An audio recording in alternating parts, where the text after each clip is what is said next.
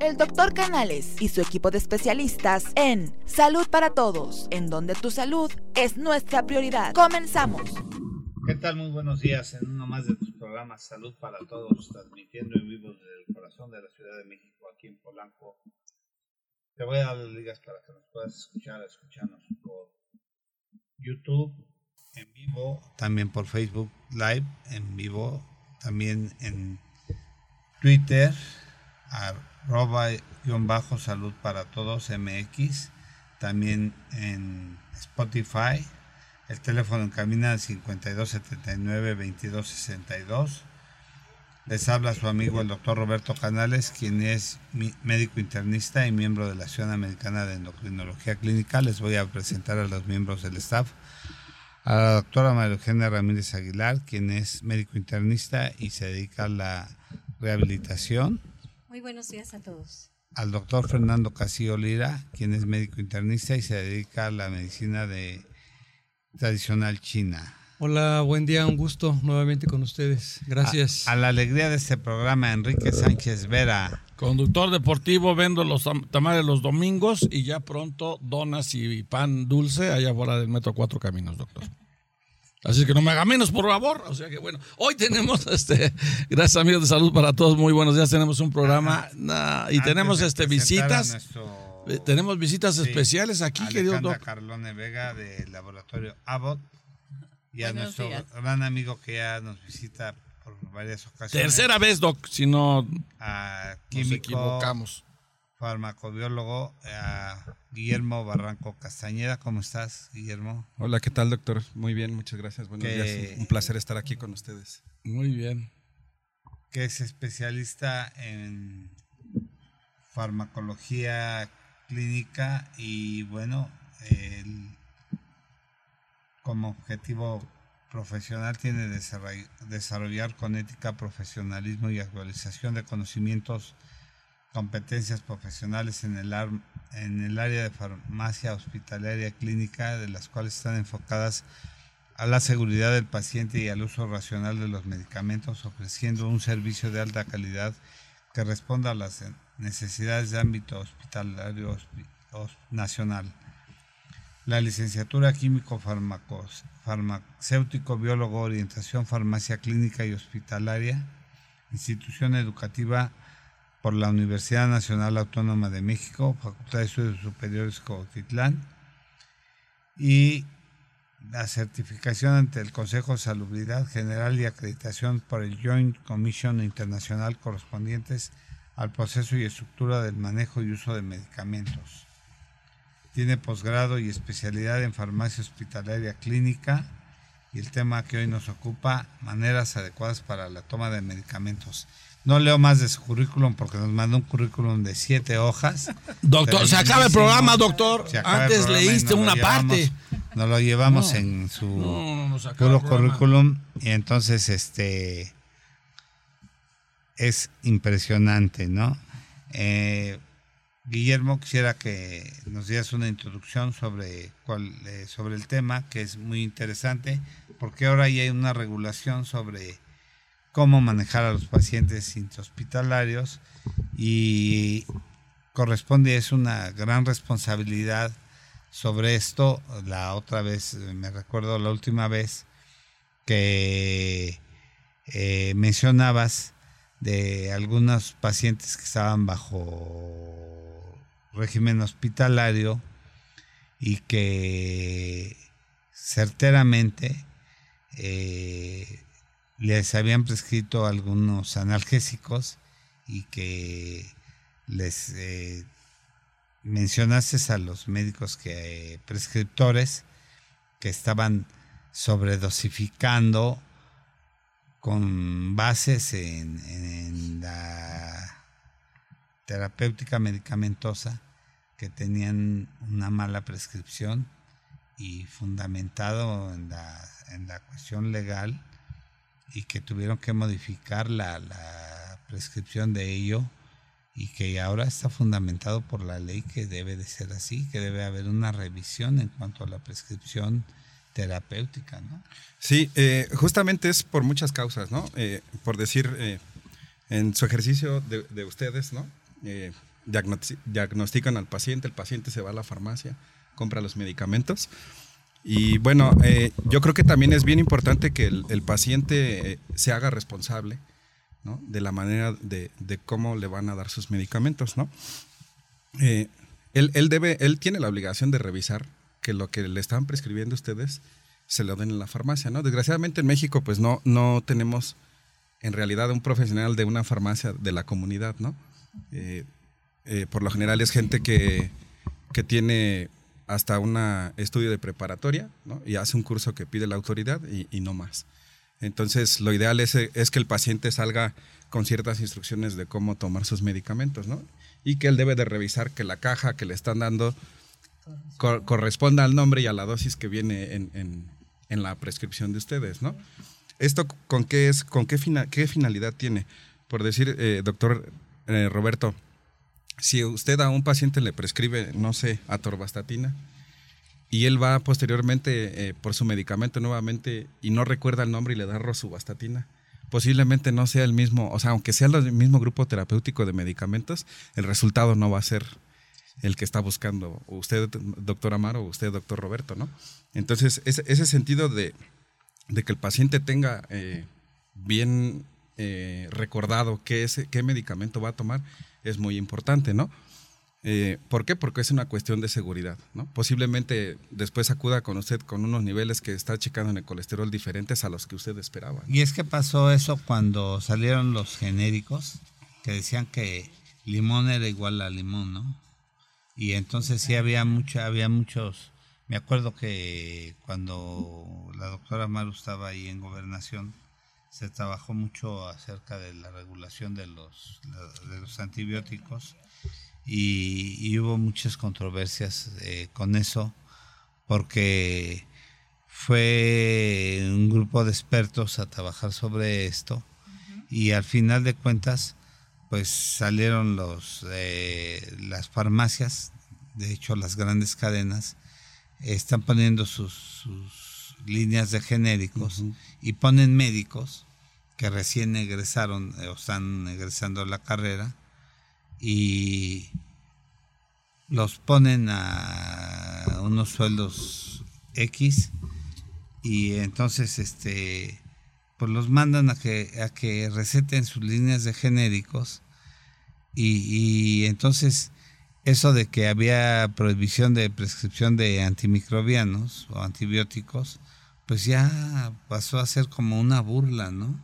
Porque dicen, yo no te la puedo vender, dice el expendedor de, de, las medicinas, pero pasa aquí con el médico, le pagas 10 pesos o 20 pesos o 3 pesos o gratis, pero para que nos compres los medicamentos a nosotros, vea que te dé la receta y ya bajo eh, respaldo de la cédula recién expedida para, por este doctor, este, nosotros te la vamos a vender. Sí, sí, y, bueno, eh, recordemos que también hubo un, una mezcla y una confusión enorme, ¿no? Porque estaba los genéricos que legalmente es quien establece, bueno, la autoridad de salud solamente permite medicamentos de patente y medicamentos genéricos, ¿no? Pero recordemos que estaban que los equivalentes, similares y cosas así, que similares a la postre se quedó como una, es una marca, ¿no? Tal cual. Pero es un medicamento genérico, ¿no? Pero, ya después eh, dejaron que, que ya no podían existir los similares, ¿no?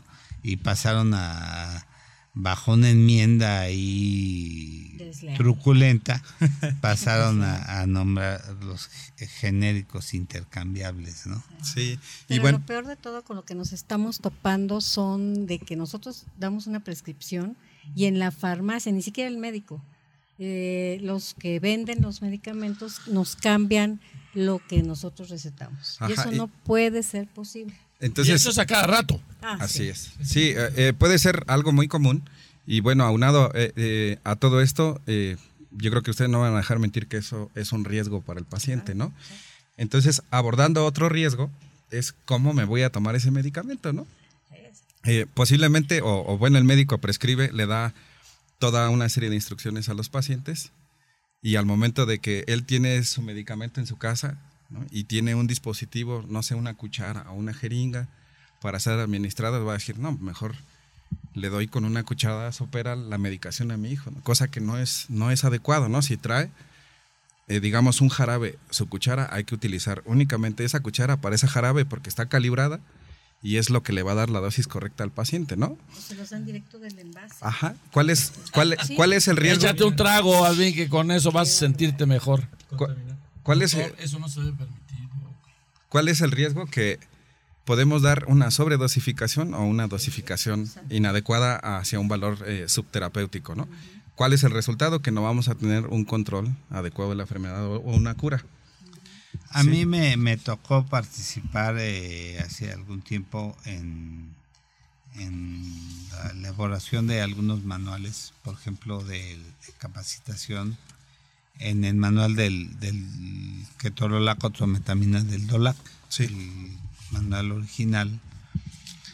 Y entonces, este, pues que se convirtió en un gol de oro y manual de referencia y que ahora ahí hay muchos ketorolacos, no menos de 50. De hecho, hasta hay uno que se llama como, o sea, como Dolac, tal cual, pero es con K en vez de C. Sí. Ah, sí. Bueno, En serio. entonces eh, cuando, cuando se hizo originalmente eh, y se sabe que, que este medicamento pues no se debe usar por más de 10 días o 15 días. Y desde entonces se sabe que es analgésico, que no tiene efecto antipirético, Así es. y que tiene un efecto antiinflamatorio muy pobre, casi nulo. Y recién estuve en una plática eh, donde estuvo un experto en dolor y lo estuvo ponderando y no quise contradecirlo porque pues no es mi papel. Lo estuvo ponderando como antiinflamatorio y, y yo que fui del comité de expertos haciendo el manual de capacitación del producto, lo estuvo ponderando como antiinflamatorio.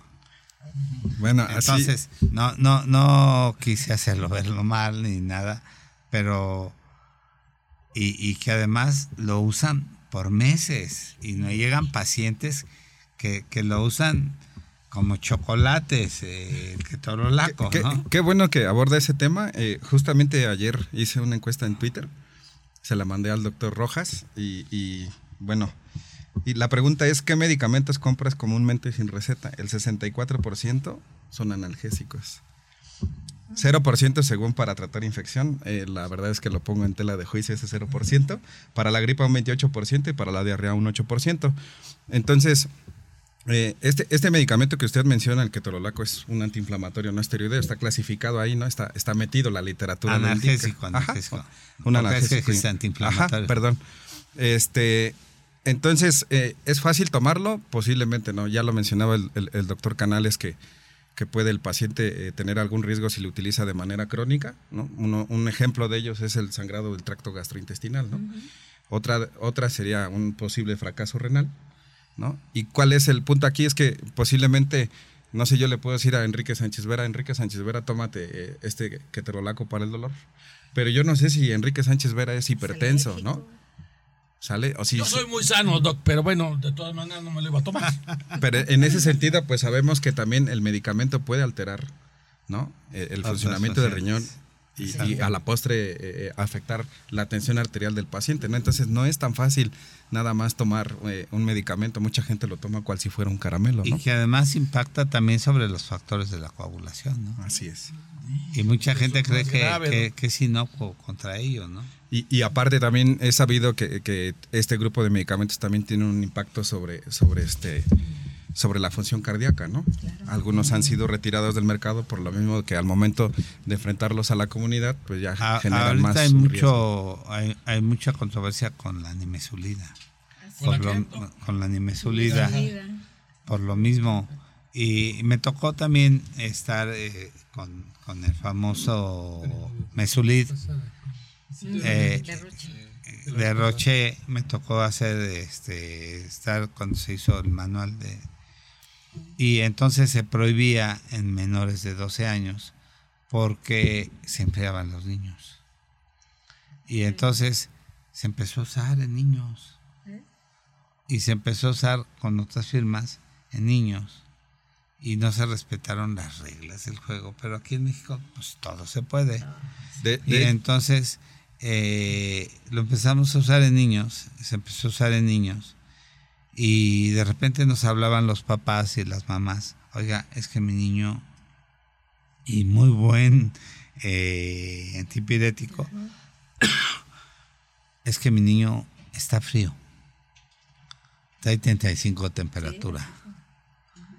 Está, está frío y, y una de las causas de que pierden mil calorías por minuto, 500 calorías por minuto, es la hipotermia. Y realmente ponen mal a los niños. Y no son de buen Es la hipotermia. Sobre todo cuando tienen hipotermia, porque no están respondiendo. Sobre todo el sistema inmunológico. Y metabólicamente Están mal. los ponen mal. De, Empeoran. de hecho, la, la- la alerta sanitaria del retiro de este medicamento en población pediátrica data del 2014. Eh, en este año, en teoría, la autoridad lanzó la alerta para ya tampoco emplearla en, en adultos, ¿no? El, digamos que el, el motivo es por afecciones hepáticas también. Y es triste porque ven que ahorita también va a la alza el, el- el sarampión, ¿no? Empezó una niña que estuvo en contacto en el Zócalo con personas y salió enferma, no estaba vacunada y la trataron con nimesulida. Entonces, y, y también, eh, pues de repente la gente me manda mensajes vía Facebook o algo así y me pregunta, oye, es que tengo internado a mi hijo con falla hepática y le di li- nimesulida. Dije, ¿cómo es posible? Si está la alerta desde el 2014, ¿no? La verdad es que yo desconozco, no he ido a hacer el ejercicio de ir a una farmacia y pedir nimesulida. Nada más como para ser abogado del diablo, ¿no? La verdad. Creo que sí lo Sí te la venden todavía. La, la, la cosa es que, por ejemplo, lo, lo del brote de sarampión aquí, pues eh, afortunadamente no ha habido un brote tan consciente, pero se vio mucho, y digo, todavía hay en Nueva York y en una parte de Texas, en la comunidad judía y en la musulmana, porque ahí por cuestiones religiosas no se vacunan este tipo de comunidades, pero sobre todo en la comunidad musulmana, ¿no? Y en la comunidad judía, cuestiones religiosas y ahí la ley aplica que no se les puede obligar, ni, ni aquí también, como también en la cuestión de la sangre en los testigos de Jehová, ¿no? Así es. y no se les puede obligar. Entonces, salvo que aquí llegue un ejemplo en, en alguna persona con un estado de emergencia y no se sabe la condición religiosa y que llega con un sangrado exacto y que necesita sangre, se le aplica la sangre y no se sabía que era testigo de Jehová, pues solamente eso, ¿no? Nos están escuchando en Brasil, la eh, es- No, saludos. yo- ya hay que ir a Brasil, doctor. Ya, ya, va- ya van varios que nos escriben. Saguri ¿eh? está en Brasil, saludos para ellos. Tenemos muchas citas, doctor. Antonia Francia, Brasil. Paisao también en Brasil. Este los saludamos, saludos a Saludos hasta allá, hasta esa bella tierra. Saludos a Brasil. Saludos con el calorcito tan sabroso que ahorita Sí. no sé si está haciendo mucho calor, pero, pero qué rico es Brasil. Sí. Miren, este, este tema es muy escabroso y es muy amplio y entre más le busquemos vamos a encontrar muchos aspectos que se contraponen, ¿sí? Yo como diría, la medicina es muy ambigua, es muy paradójica. A veces lo que tú piensas en un momento determinado que pueda ser no es y es diferente. Entonces, quiero, quiero entenderlo de esta manera. Este tema es tan, tan importante que abarca prácticamente varios aspectos. No, el aspecto no nada más es hablar de la farmacología o cómo se comporta un medicamento. También hay que manejar del estilo de vida y de la educación y de la cultura de nuestro pueblo, nuestros pueblos, nuestras raíces, nuestros orígenes. Entonces, el problema que tenemos, primero hay que entender a qué nos estamos enfrentando, a quién tenemos enfrente, con quiénes contamos y qué tipo de participación.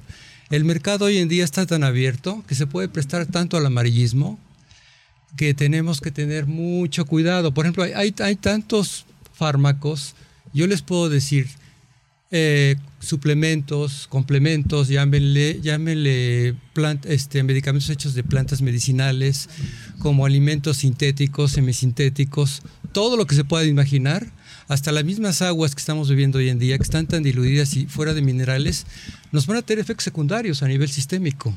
Y ni ¿Cuál es la mejor agua? Ah, bueno, podríamos una decir marca, de una Santa marca. María Ah, tiene más sí. minerales. ¿En Tiene más minerales. ¿Qué- qué- menos Mexicana. minerales tienes. Yo estoy tomando la otra Más que y termina con Tú tomas agua de la llave. Entonces, de lo Estados que, Unidos, doctor, de aquí no tomo. lo que, lo que es, eh, lo siguiente es esto, ¿no? También nos Por ejemplo, están escuchando desde París, Orquídea Canafani.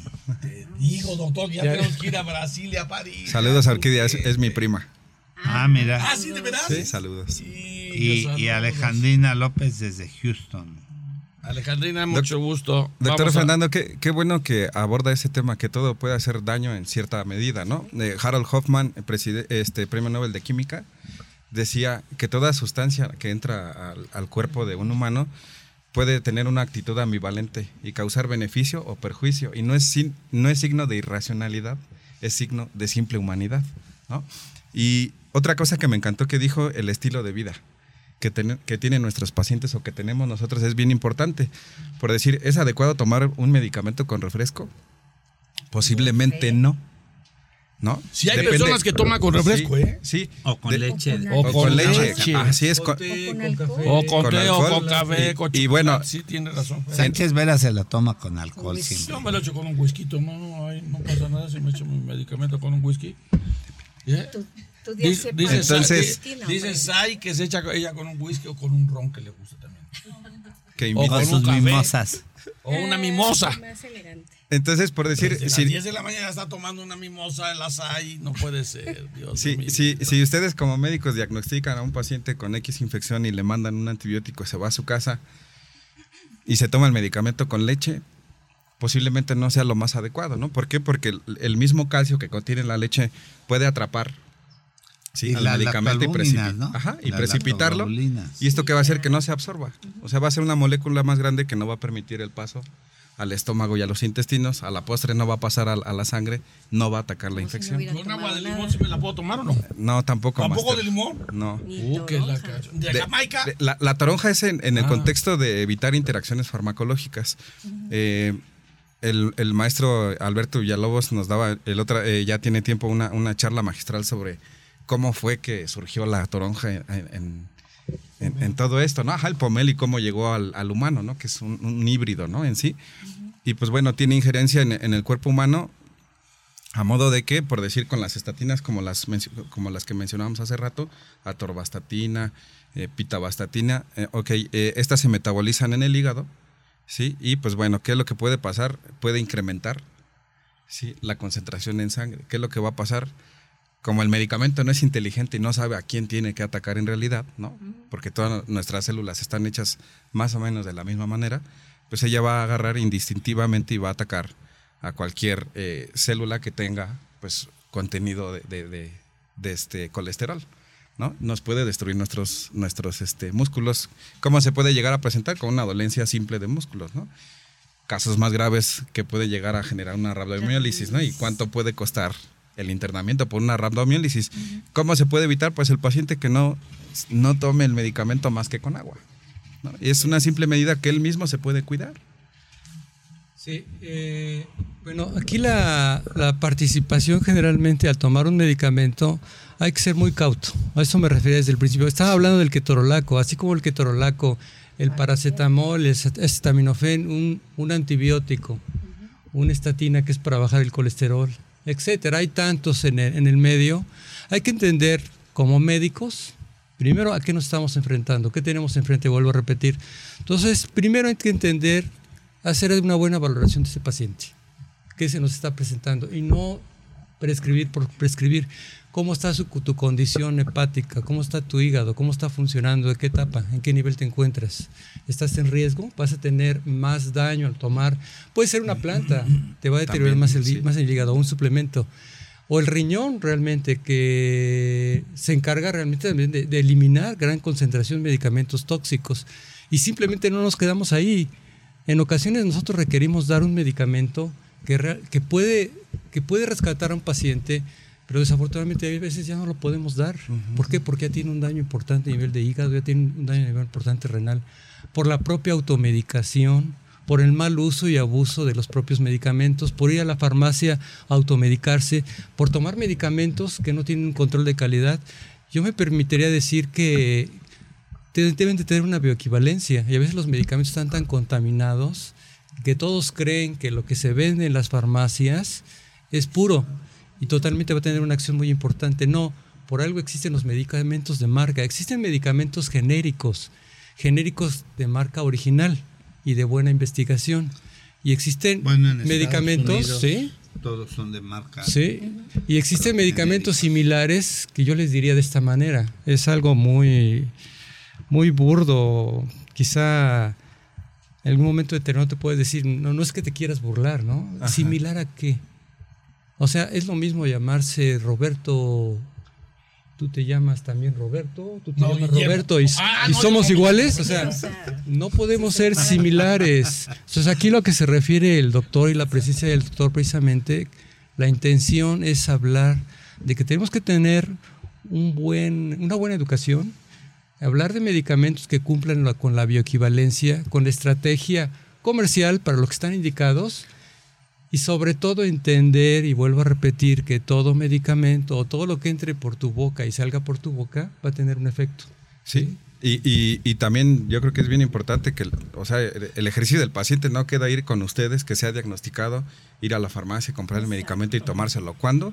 Eh, O sea, él debe de apegarse al, que al acudan a tratamiento. consulta. Sí. que no eh, quieran consultas por las redes sociales, porque luego Por WhatsApp, mandan ustedes tienen un foto de, problemón "Mire por cómo WhatsApp". tengo el granito, los granitos. Por favor, acudan al médico, no es lo mismo, porque yo a mis pacientes ya procuro decirles, tienes que acudir porque no se ven las fotos, no es lo mismo. Y, y ya les, les doy la intención de que aparte de ser revisados, a- de hacer un buen diagnóstico para dar un buen tratamiento.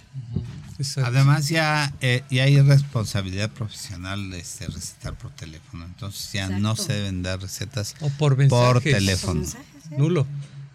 Para y, nada. y a- Alejandra Carlone ya, ya no hable tanto. eh, o sea, Ale. Yo estoy escuchando y aprendiendo muchas cosas. Eso es todo. Dice Manuel Díaz, ¿cuál es la diferencia entre medicamentos genéricos y de los normales? ¿Cómo diferenciarlos? Buena pregunta. ¿Solo por el precio? No, eh, es muy buena su Buena pregunta. pregunta. Eh, un medica a ver, a ver, tenemos en el mercado dos tipos de medicamentos, de patente y genéricos. ¿no? El de patente es aquel laboratorio que está vendiendo el medicamento que tiene el derecho de explotar su patente por 20 años. Él descubrió esa, esa molécula, él la investigó, ¿no?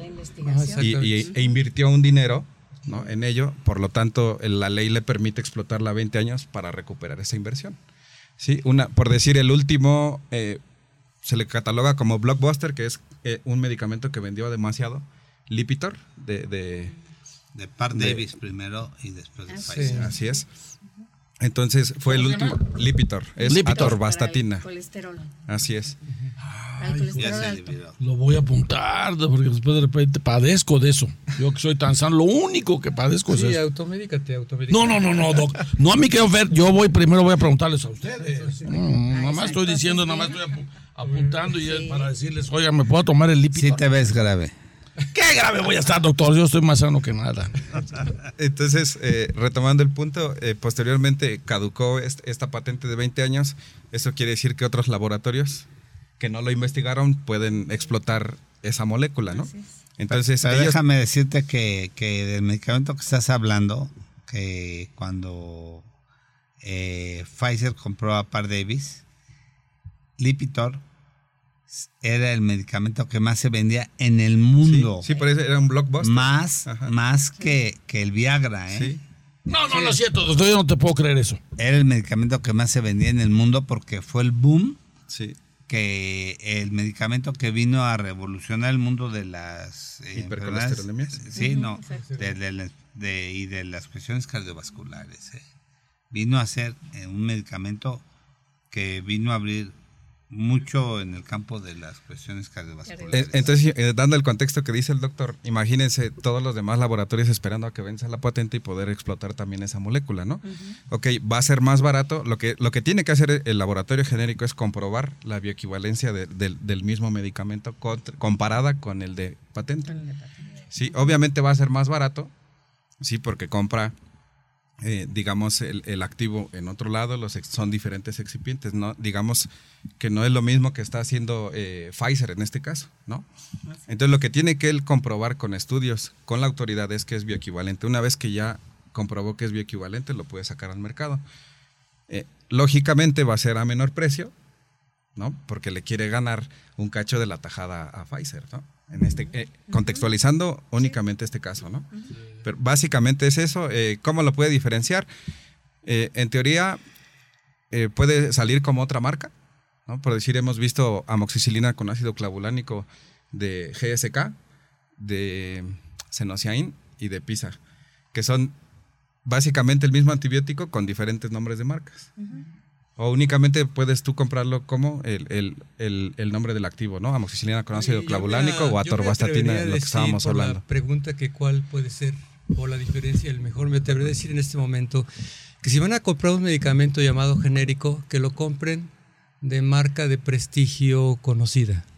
Porque hay tantas marcas que van a asimilar a un genérico que no es un genérico real. Porque, o sea, es un juego, el, el utilizar el término similar y el término genérico, es- estamos jugando, estamos divagando. ¿sí? ¿Por qué similar? Le vas a llamar por un nombre comercial que, es, que tú quieres colocarle. ¿Por qué genérico? Porque vas a poner el nombre del principio activo del medicamento. Pero voy a esto, checa siempre que el medicamento genérico provenga de una industria farmacéutica de control de calidad, porque las hay. Y hay muchos genéricos que provienen de marca El Pato. Entonces, cuidado con ellos porque los tratamientos te van a salir mucho más caros, vas a, vas a invertir más dinero, vas a tener más efectos secundarios y vas a complicar tu, tu situación. y sobre todo que Incluso- esté bien indicado. LG, la marca de tecnología, ya acaba de entrar a la industria farmacéutica en la compactación de los, en los comprimidos. ¿eh? Ya, ya. ¿Y eso es bueno o es malo, doctor? Bueno, Pues es que entró con la tecnología siendo- para sacar este comprimidos en, en la cuestión tecnológica y este pues ya ya le entró a la industria farmacéutica. Salió con Medix con un producto con un DPP4 y este lo está lo está haciendo allí Es- esperemos que lo haga bien porque eh, hay, hay, hay un historial de, de una empresa que se llamaba Distillers en Reino, en Reino Unido que fue quien introdujo este, la talidomida a, a ese país, ¿no? Y, y sabemos todo lo que causó la talidomida, ¿no? En, hace, hace muchos años. El medicamento se sigue utilizando en la actualidad, pero es para ciertas enfermedades, ¿no? En ese entonces se pretendía eh, que era para disminuir eh, cuestiones de, de malestar de una persona embarazada, ¿sí? Y de bajar la, la- la ansiedad, decía, ¿no? Este, las náuseas y esto, pero pues no... no mutagénica ¿no? Así es, no, no había estudios y estos también fueron eh, no fueron presentados del todo y pues bueno empezaron a salir eh, eh, niños que nacieron con el efecto adverso llamado focomelia que parecen focas no y bueno eh, ese es eh, como para recordar y es lo que da mucho contexto por qué debemos de vigilar los Aquí lo están mencionando, ¿no? Qué interesante la, la talidomida Sí. causó focomelia. Sí. Uno nos.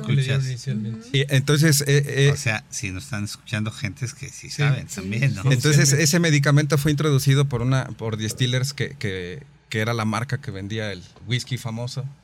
Juanito Caminador, que le, le- le apodan sí, así, ¿no? El- sí. eh, Johnny Walker. Sí. Entonces hubo, hubo todo un contexto. Tan Hay, sabroso la etiqueta negra. hay- hay un documental en, Netflix- en Netflix que aborda todo esto, ¿no? Entonces, pues decía, eh, por eso eh, me, me hacía recordar eso, ¿no? Ojalá una empresa que no tiene nada que ver con la cuestión de la salud, que se meta, para mí, es muy riesgoso Riesgoso. posiblemente, ¿no? Control de calidad. Y yo me, atrevería a preguntar. Zapatero a tus no sé en qué ¿no? me vaya a meter, pero Por me, me me- atrevería a preguntarte. ¿Realmente, realmente es muy catastrófico esto. Los medicamentos todos tienen bioequivalencia, los que están en el, en el mercado. Pues, todos en- lo pasan en- por la equivalencia. en- en por teoría sí, en teoría sí, porque está a la pero la realidad. Desconozco al 100%. eh, Entonces es lo que nos tenemos que Debiese. cuestionar mi, nosotros. mi práctica, mi práctica eh, se basó en 11 años en hospital Exacto. y en la academia. La verdad nunca he estado en la industria Entonces farmacéutica. es difícil de, de responder esto. ¿Por qué? es. Porque se puede prestar un amarillismo comercial. Entonces tenemos que tener cuidado. Por eso las prescripciones que no nos cambien las recetas. Y sean medicamentos de marca de prestigio y originales. Vuelvo a repetir, que sean genéricos. Sí, Porque hay a- muchos. a- aunque bueno, la, la- la ley Sí. Marca que deben de prescribir por principio activo, ¿no? Y dar sugerencia de qué marca prefiere el médico que, que tome el Pero paciente. hay que decirle al paciente qué puede pasar si le ofrecen otro producto que no es el que está escrito en la receta.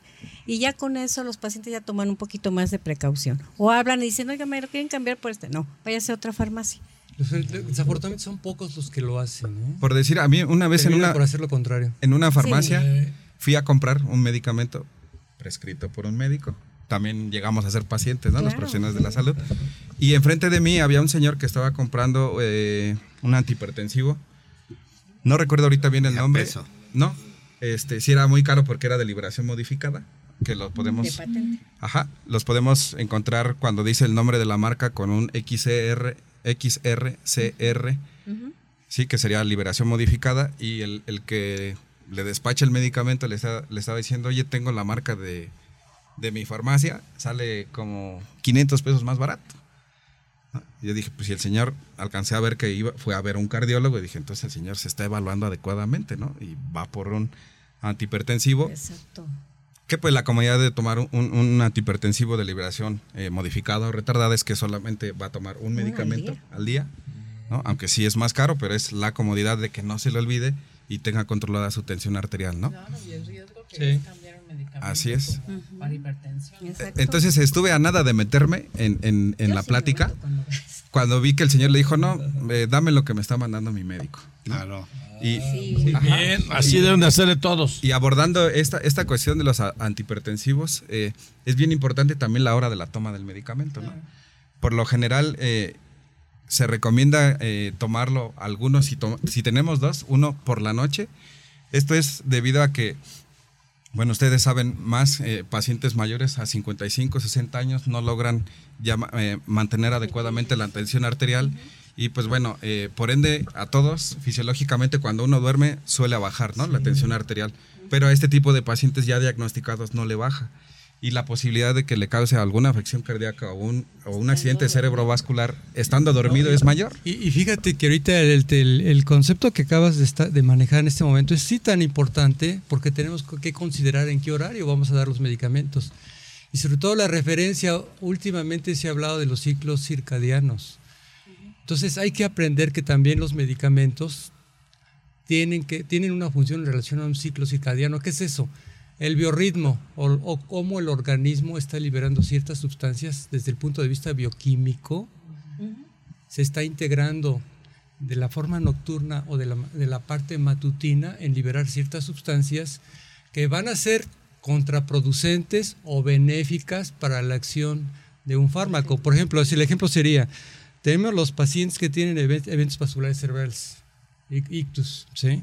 hemorragias. Eh, ¿Qué son más frecuentes? Encontrarlos de la noche, de las 6 de la mañana a las 12 del día.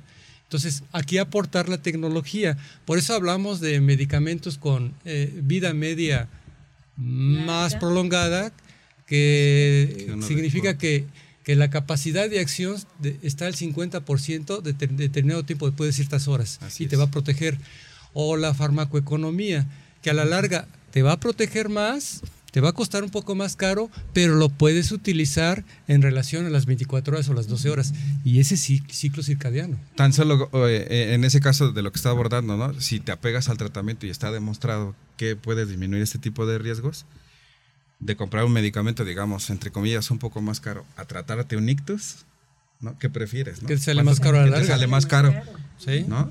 Hay que, que te metan a una sala de hemodinamia y hacer todo un procedimiento, pagar lo de- la cuenta del hospital, pagar la cuenta del cirujano, más todo lo que se acumule, ¿no? Más, Sí. todavía más medicamentos, o sea, le vamos sumando al, al costal, ¿no? Claro. Otras Antes- complicaciones, ¿no? Antes de continuar, mi querido doctor Guillermo Barranco, no nos has dicho tus redes sociales. Ok, mis redes sociales, mi correo electrónico es farmacéuticomx.gmail.com. Mi Twitter es igual, arroba farmacéuticomx. Y mi página de, de Facebook es farmacéuticomx, Guillermo Barranco Castañeda. Ahora despacito, porque, porque bien. como está dormido el Sánchez Vera, Los, este, los no lo agarraste escucha. así que apenas agarrando con el lápiz. Ok, correo electrónico es farmacéuticomx.gmail.com. El Twitter es igual, arroba farmacéuticomx. Y mi página de Facebook es farmacéutico MX y ya, con mi nombre Guillermo Barranco Castañeda. Ahí, ahí lo pueden encontrar a mi querido doctor Guillermo Barranco, que at- atentamente los va, este, a- Un placer. Les va, les va a disipar cualquier duda. sí. Dice Telma Martínez, ¿qué pasa si me tomo medicamentos con café o refresco? Es que el agua me da asco. ¡No! Y que ¿Qué pasó? Y que me- Dios de mi vida. Si me el las tomo con algo que tenga sabor para que me quede sabor, no me quede el sabor a medicamentos. Gracias, buen programa. ¿Cómo se llama? Telma Martínez. Telma, no, Telma. Telma. Tómatelo entonces con un whisky cuando menos. Pero si no te gusta No. Eh, algo sabroso, pero no te lo tomes con café o qué más dice ahí, que quién sabe qué. con refresco. Es, es, es bien, bien importante este punto, es muy buena la pregunta. Sí, Eh, claro, De- depende qué medicamento sea. Eh, por ejemplo, si es una paciente con artritis reumatoide o un paciente masculino, femenino, no importa, con artritis reumatoide y toma metrotexato y toma refresco, la eliminación se va a ver modificada. ¿Qué es lo que va a hacer? Que el, el- el refresco modifica el pH de eliminación del riñón y va a impedir que se salga el medicamento. Entonces, en vez de tener un efecto terapéutico, voy a tener un efecto eh, tóxico. Tóxico. ¿no? El, el- el hecho de que incremente la concentración de medicamento en mi sangre no implica que vaya yo a mejorar más rápido. Posiblemente me pueda eh, intoxicar. ¿sí? Híjole. Ser motivo de, de hospitalización nuevamente, ¿no? Eso es por un lado. Pero, por ejemplo, también está documentado que pacientes con acloridia, que es quien ya no produce adecuadamente ácido estomacal, que por lo general ya es la población geriátrica, ¿sí? Eh, este tipo de medicamentos, por decir como a- algún este antifúngico de, de tipo fluconazol, Es si- bueno si se que toma sea. con un vaso de jugo de naranja o de refresco, Ajá. Modifica el pH momentáneamente del estómago y permite una mejor absorción. No, Ahí me va a beneficiar. Es depende muchas veces el contexto. O con Coca-Cola, lo mencionaba. Ajá. Sí, está, está bien documentado eso. La- Coca-Cola, doctor, solamente le eche un poquito de ron. Es como que nada más. No. y pues el hecho, el, ¿eh? el hecho de que le, Sí, que le quede sí. mal sabor eh, es posiblemente con todos los medicamentos porque estos se reparten en todo el cuerpo. Claro. Lo que, lo que aquí se recomienda es lavarse la boca constantemente o hacer algunos colutorios con, Mira, ajá, y con bicarbonato. si lo queremos ver desde el punto de vista farmacológico, experto en farmacología, este, independientemente de esto, también hay que el conceptualizar en el mundo de la medicina clínica. Si tenemos a un paciente que tiene, por ejemplo, depresión, tiene ansiedad generalizada, tiene problemas desde el punto de vista, digamos, psiquiátrico, hay que entender de una manera importante, si está sufriendo, por ejemplo, inso- insomnio, trastornos del sueño, dificultad iniciar el sueño, despertar es frecuente, sueño no reparador. A ver, tomarse un medicamento, por ejemplo, un antidepresivo, se los voy a poner así, ¿sí? Un medicamento para dormir, que tú lo estás eh, mezclando con cafeína, la cafeína lo contiene el té, el, el- el mismo café, ¿sí? el mismo chocolate. Entonces, a ver, ¿qué tipo de efecto quieres? Porque este es contraproducente. Sí. En lugar de, de calmarlo, lo vas a excitar. Y no va a dormir. Entonces, por ejemplo, es bien importante esa, esa pregunta, ¿verdad? ¿Por qué sí, por qué no? Así es. Por eso la recomendación es que todos los medicamentos se deben de tomar con agüita, con agua. Y apar- Diga que es el agua, mi aparte, los estudios para que se disuelva el medicamento y entre a nuestro cuerpo son en agua. Básicamente, o sea, la industria se simplifica o los investigadores lo hacen de esa manera No, y la es- biodisponibilidad. Sí, a y de realmente la, te va a la- impactar en eso. la mayor parte de los, de los pacientes, ustedes se dan cuenta, y simplemente aunque no sean pacientes, están totalmente deshidratados. Las personas no toman agua. Y si toman agua, desafortunadamente toman esa agua tan comercial que los está deshidratando, los está Sí, desmineralizando. que no tiene- Entonces, imagínense. El agua del sabor que vienen embotellada es mala, mi querido Fer. Muy mal, Mala, muy mala, yo lo he visto No, y ahorita que en personas. de, la- de los problemas de, co- con el refresco, Ajá. entendamos que estuvimos manejando programas de probiótico y recordar que al estar ingiriendo ese tipo de, de, Azúcares. de azúcares y bebidas con edulcorantes conservadores van a arrasar con toda la biota intestinal. Y- y la importancia que y la tiene importancia en los fármacos Ajá. y la manera en que lo vas a asimilar. Entonces, por eso está, no se permite totalmente con, con refresco. Y más si tienes enfermedad de, por reflujo o, trastornos gastrointestinales, mucho menos. Y, y por de- qué, qué bueno que, eh, bueno, eh, me hace recordar mucho un, un caso que atendí, que me hizo el favor un nefrólogo de, de, de- de referirme con el paciente. Este, un paciente con eh, hiponatremia marcada por ya mucho tiempo, ¿no? Entonces me dijo, ya checamos, movimos, hicimos, interconsultamos varios y no le sube el sodio al señor, ¿no? Entonces eh, atendí al señor, eh, un señor muy, muy, muy amable, muy educado, que se prestaba. ¿Qué es hiponatremia? Ok. Eh, hiponatremia es eh, una cantidad baja de sodio expresada ya sea en la sangre o en la orina, ¿no? Bueno, se va a ver reflejada en la orina también. Con una consecuencia clínica eh, eh, importante, ¿no? Digamos que posiblemente pase desapercibida en algún momento que el paciente no pueda recordar algo. ¿no? O sea, Deterioro Ajá, neurológico. Entonces, más todo lo demás que puede implicar, ¿no? Entonces, entrevistando al paciente, encontré un dato bien interesante, ¿sí? que el paciente llevaba tomando esomeprazol por 19 años. Y nadie, o sea, él no preguntó y tampoco nadie le dijo que un medicamento no se perpetúa, a menos que lo esté examinando un experto como ustedes. Entonces empecé a buscar datos relacionados con la cronicidad del uso de ese medicamento, más la edad, más el efecto adverso, y encontré varios artículos interesantes, ¿sí? que este medicamento por el tiempo prolongado de uso nos va a impactar en la eliminación inadecuada del sodio a nivel renal. Entonces lo que se le hizo fue platicar con el paciente, señor, no podemos continuar la toma de este medicamento. Por acostumbramiento le cambiamos a, a ranitidina porque eh, no, no genera este efecto adverso, no lo iba a dejar tan fácil aparte, por una cuestión que todos sabemos que nos podemos tener un apego a algo, ¿no? A la postre del paciente, más o menos tres meses, el sodio está, está a niveles normales. Oye, deja nada más del sodio, sino que también la, la absorción de vitaminas. Sí. El hierro. La vitamina el B12 ácido se ve disminuida también con y un uso crónico de los C inhibidores de la bomba. que absorbemos de los alimentos que ingerimos porque el cuerpo no la produce. Entonces ahí también, cuando estamos al tema de los probióticos, en, en- en el estómago existen dos tipos de Helicobacter pylori clasificados. No vamos a decir ni el bueno ni el malo. Su serotipo se llama caga y vaca. ¿Sí? Entonces, cuando estamos utilizando un omeprazol o esos inhibidores de bomba de protones para bajar la acidez, de forma crónica y no controlada, estamos eliminando un tipo de helicobacter. Entonces va a generar y va, se va a reproducir aquel clásico helicobacter pylori que encontramos en la endoscopía, en las pruebas específicas que se hacen. Te trato el helicobacter, no te lo trato. Porque de antemano sabemos 80-90% de la población tiene helicobacter pylori Sí, y no, se, no es tratable. Pero ¿cuál? es un germen, una bacteria que se ha asociado mucho a enfermedades de tipo ulceroso o de tipo gástrico o en erosiones en el tubo digestivo. Entonces dices, ¿en qué momento voy a tratarlo? Entonces le haces una endoscopía y si coteja una actividad Prueba de de aliento, ¿no? entonces sí lo vas a, a tratar, Pero pero, no siempre hay que no ir por él. siempre hay que tratarlo, porque hay Y es uno que que es, antes que de es todas, protector. todas íbamos por él. ¿no? Exactamente. Entonces, tomando de manera indiscriminada omeprazoles, vas a asimilar menos sustancias y vas a bloquear toda la flora.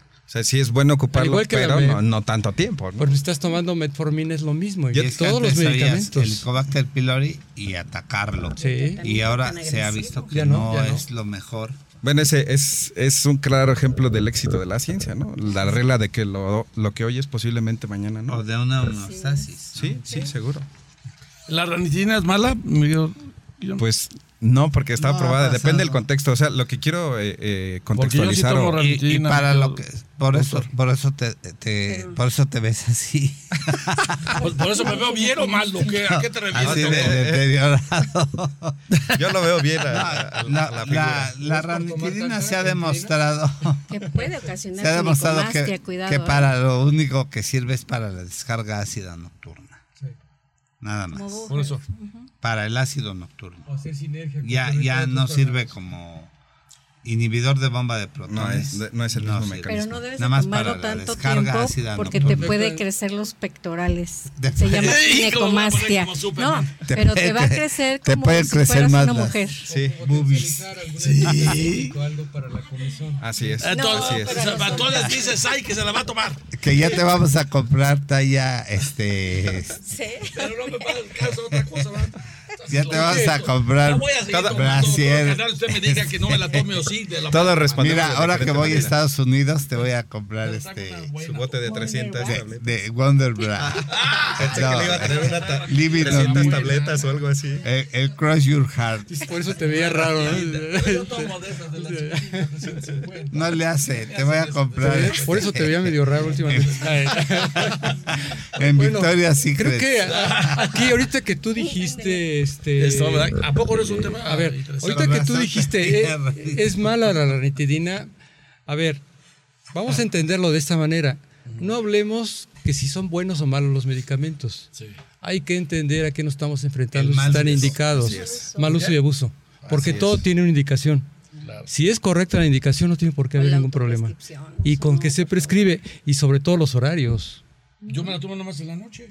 Entonces, Ese es tiene el- que ver es mucho. lo correcto. buen uso. Es. Todas las noches me tomo mi pastillita Pero llevas 40 años andando. y no tengo Sí, es ningún Por problema. eso, por eso te han Sigo crecido. tan sano. por eso te No, han tiene, no sé crecido cuánto las tiempo tengo boobies. porque no tengo tampoco. Por eso mucho. te han crecido las boobies. Estoy tan sano ¿eh? que me, me sorprendo. Por no eso- hay medicamento que me haga daño. Bueno, además no tomo Por tanto eso, medicamento. por eso tienes las muy boobies sano. crecidas. Eso es bueno. Yo no tomo casi medicamento, pero la, la ranitidina sí me ha, me, funcionado muy bien, mi querido doctor Guillermo. Y ya me da igual que no me hace daño, doctor, y a ustedes así me digan lo que me digan, la voy a seguir tomando. Va pronto. Doctores. ¿No es en serio, Enrique? sí, yo lo sé. Puede causar algún tipo de alergia si me tomo algún medicamento con algo que no sea agua. Que si Ya fuera dijeron, algún ya- tipo de ya alergia, dijeron. ¿verdad? Es que es, es muy diferente una alergia, ¿no? Ah, eh, Ah, posiblemente, dice que es que no me agrada mucho el agua y me las tomo, me tomo mis medicamentos con leche. bueno, si fuera un antibiótico podría no hacerle efecto. Es el- que hay el- medicamentos que no se absorben con leche. Por ejemplo, si estás tomando calcio. estás Susana, no se seas absorbe. terca, Susana, por favor, no te lo tomes con leche. Entonces, Tómatela con agüita, sí, muy rica. Es lo más recomendado Y siempre. si es Santa María, todavía mejor. Ahorita voy a pasar ya por mi comisión. Aquí dice Sofía que por desgracia no los puedo escuchar ahorita. ¿Dónde los puedo encontrar? Bueno, pues están los podcasts en Spotify, en YouTube, en Salud para Todos. Ahí nos pueden encontrar todos los programas. Ahí están todos. En Instagram Instagram. también nos pueden, También. ahí también nos pueden escuchar. Exacto. Estamos en todas las plataformas, en pocas palabras. Sí, sí, sí. Información importante que nos quieras comentar. Sí, sí, sí, sí, sí, porque no Bueno, se vaya a eh, escapar algo. Ok, y mu- muchas veces tampoco el paciente tiene mucho apego a su medicación porque no se acuerda cuándo tomar el medicamento, ¿no? Eh, Existe, yo, yo he probado una aplicación que se llama Recuerdamed y está para los dos sistemas. Recuerdamed es español, pero este es, es este muy útil. Entonces, por decir, tú vas escaneando o te va llevando paso a paso. Se llama Recuerdamed la aplicación Muy buena. este, vas tomando fotos y te va preguntando cua- cada cuándo te tienes que tomar el medicamento. Entonces tú lo programas y el teléfono pues ocupa la alarma de, de- de tu sistema y te manda la alerta de que ya lo tienes que tomar. que toman muchos medicamentos durante el día. Está Así es, hablando está. tu hermana Idalia Sánchez Vera. Ah, muy bien. Que te tiene unos corpiños. Entonces, Ándale, hermana, vas ahora que te vea, te voy a dar una tunda, vas a ver. lo, lo mejor es que Gracias, hermana, por escucharnos. tú puedes descargar en un archivo PDF cuándo se tomó la medicación ese paciente. Entonces tú puedes ver apego al tratamiento en ese, en ese paciente. Ese, para mí, digo, en, en este boom que tenemos de aplicaciones, tecnología, mensajes y todo eso, pues yo creo que hay que ocuparla de manera eh, positiva, ¿no? Adecuada y positiva. Sí. Claro. Y pues bueno, a- algo más, pues que se apegan a lo que prescribió el médico. Si tiene alguna duda, pues es, es, es natural tenerle que preguntar nuevamente qué medicamento me voy a tomar y cómo me lo voy a tomar, ¿no? No hay que dejar todo a la, a la, a la deriva y siempre, siempre, siempre acercarse a un profesional de la salud. Muy bien. Adelante. Ahora, Ricardo, ya casi se sí, nos ya casi acaba se nos acaba.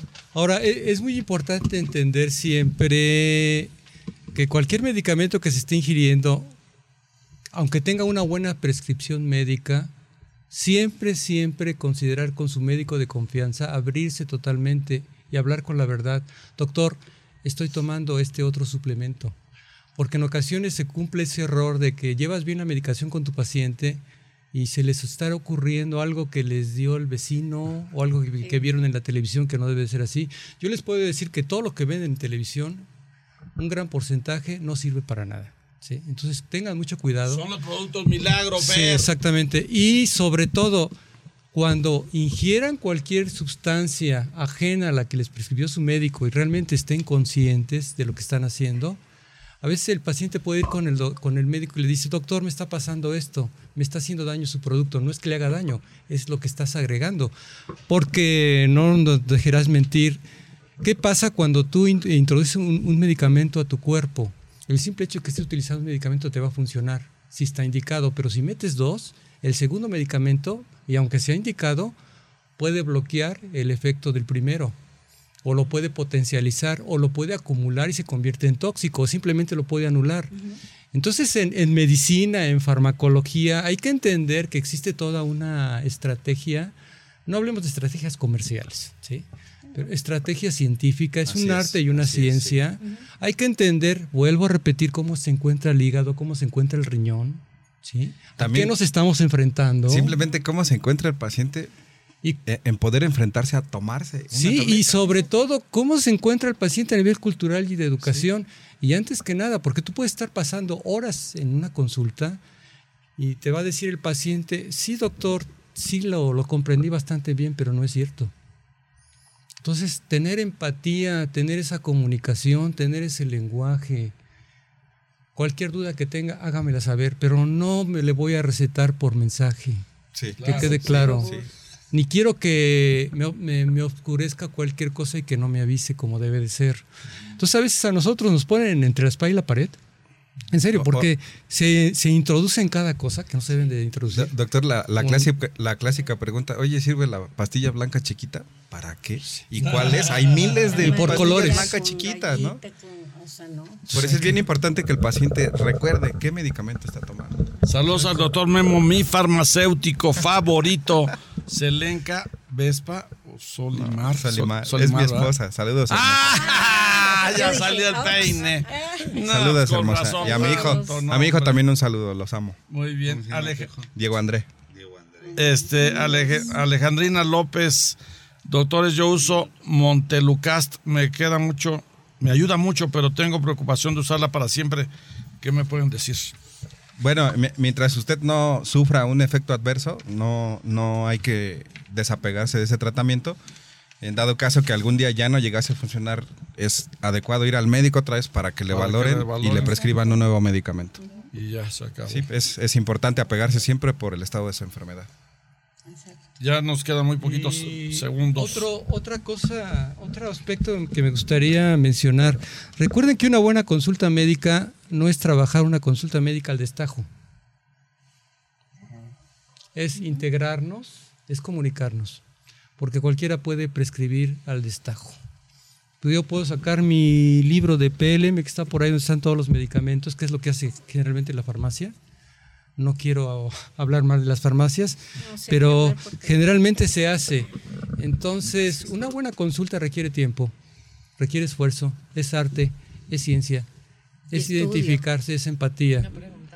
Y sobre todo, antes de prescribir, hay que saber integrar cuál es la condición general de ese paciente, si ese riñón todavía está funcionando, ese hígado, y si ese medicamento que le voy a dar está indicado, si no lo voy a deteriorar más. Claro. Tiene que ir con los especialistas, mi jefe. Nos hemos cansado de decir que tiene que ir con los especialistas, que no se automediquen, acudir con el médico, que hay tantos buenos médicos como nosotros.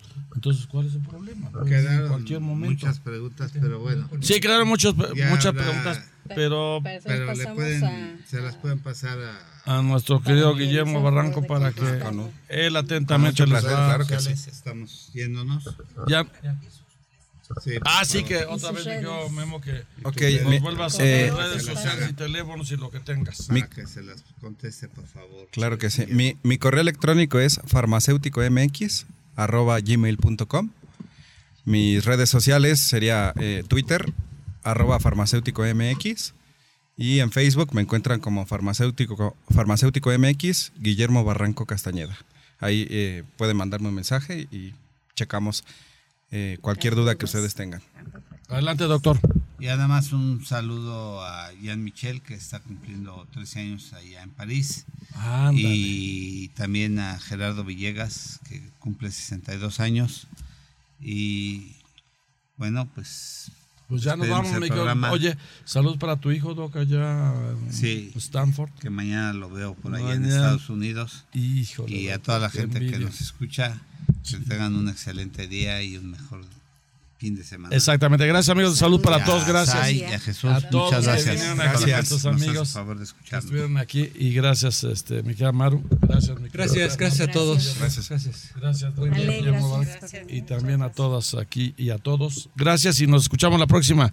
Salud para todos que los estima y los quiere, siempre los quiere bien. Gracias.